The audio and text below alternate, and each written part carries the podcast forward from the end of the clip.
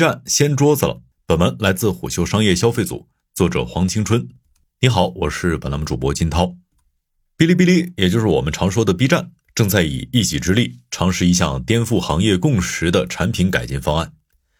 六月二十六号晚间，B 站 CEO 陈瑞发表公司十四周年主题演讲，他宣布 B 站将以播放分钟数，也就是用户实际观看视频所花费时间，来代替目前显示的播放量。陈瑞表示。平台的内容越来越多，也越来越杂乱，所以要在产品和技术上想办法改变用户做出选择的参考数据。他还提到，用户实际观看视频所花费的时间是一个更具参考价值的数据。毕竟，那些通过夸张的标题和诱导性的封面吸引用户点击观看的低质视频，用户往往会在点开后迅速放弃它们。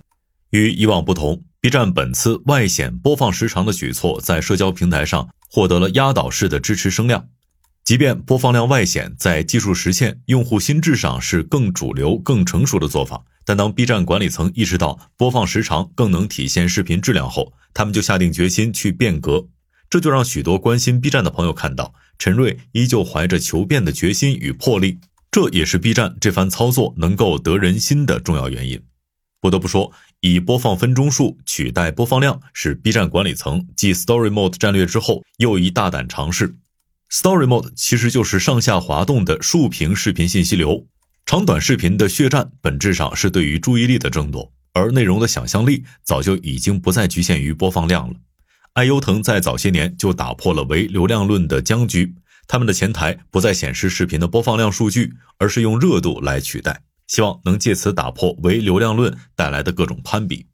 这样一来。标题党、热点以及玩梗的高分低能短视频内容的展示权重自然会降低，而优质内容就可以从唯流量论的泥潭中抽身，然后获得更多正向反馈。这样的话，平台就能更充分地向市场展示出 B 站 UP 主基于内容创作的思考及传播价值。此外，B 站将视频播放量调整为播放时长，更能展现 B 站内容的长尾效应及用户粘性。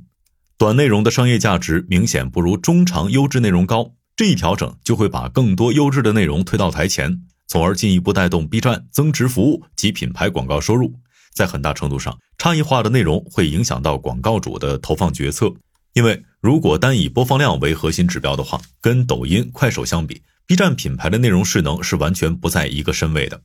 抖音、快手的视频以秒为单位，B 站的视频以分钟为单位。这两种视频类型在内容消耗和用户连续性上是两种不同的场景。B 站的商业效率要是仅靠他们的激励计划是很难得到更有效的提升的，那他们就必须把自身的内容价值与抖音、快手区隔开来。等于说，B 站试图通过外显播放时长来提升用户体验和用户粘性，实现人群经营与内容经营的双向提升，进而，在用户能力和内容能力上拉动品牌势能的价值飞升。此外，B 站作为中长视频形态最丰富的平台，它兼有平台的内容生产方式，又是少见的具有品牌影响力的内容平台。但是，它又比较稀缺一些品牌广告。有知情人士向我们透露，B 站的管理层计划在2023年加强广告业务体系，通过提高算法基础设施效能，来进一步扩大市场份额，从而为广告主提供更优质的服务和更具体的投放依据。同时，B 站还会整合游戏联运、游戏广告及游戏内容三支队伍，为游戏厂商提供更体系化的服务。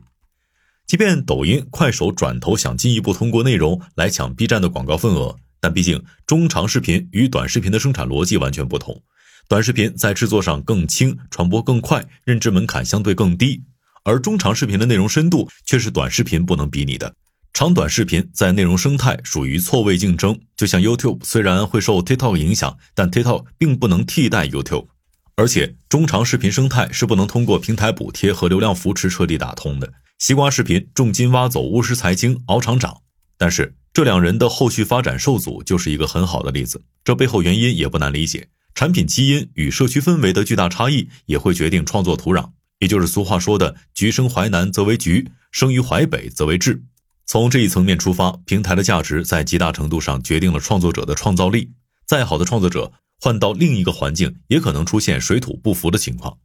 值得一提的是，随着 Z 时代群体消费力的觉醒，这类人有相关的视频需求时，B 站始终是首选。更何况，B 站目前已经完成了由流媒体向泛生活平台的转型，这里是年轻人追剧、学习、看鬼畜、动漫、二次元的入口，不仅能规避兴趣差异产生的误解，而且由兴趣纽带所形成的社区，年轻人能够感受到更强的归属感。不过，挑战行业共识虽然是一种勇士的做法，但同样也要担负巨大的风险。首先，播放量长期以来都是衡量视频价值的重要指标，也是 UP 主进行视频对比的参照数值。因此，这一改动可能会影响到用户拉新，毕竟每个用户的使用习惯不同。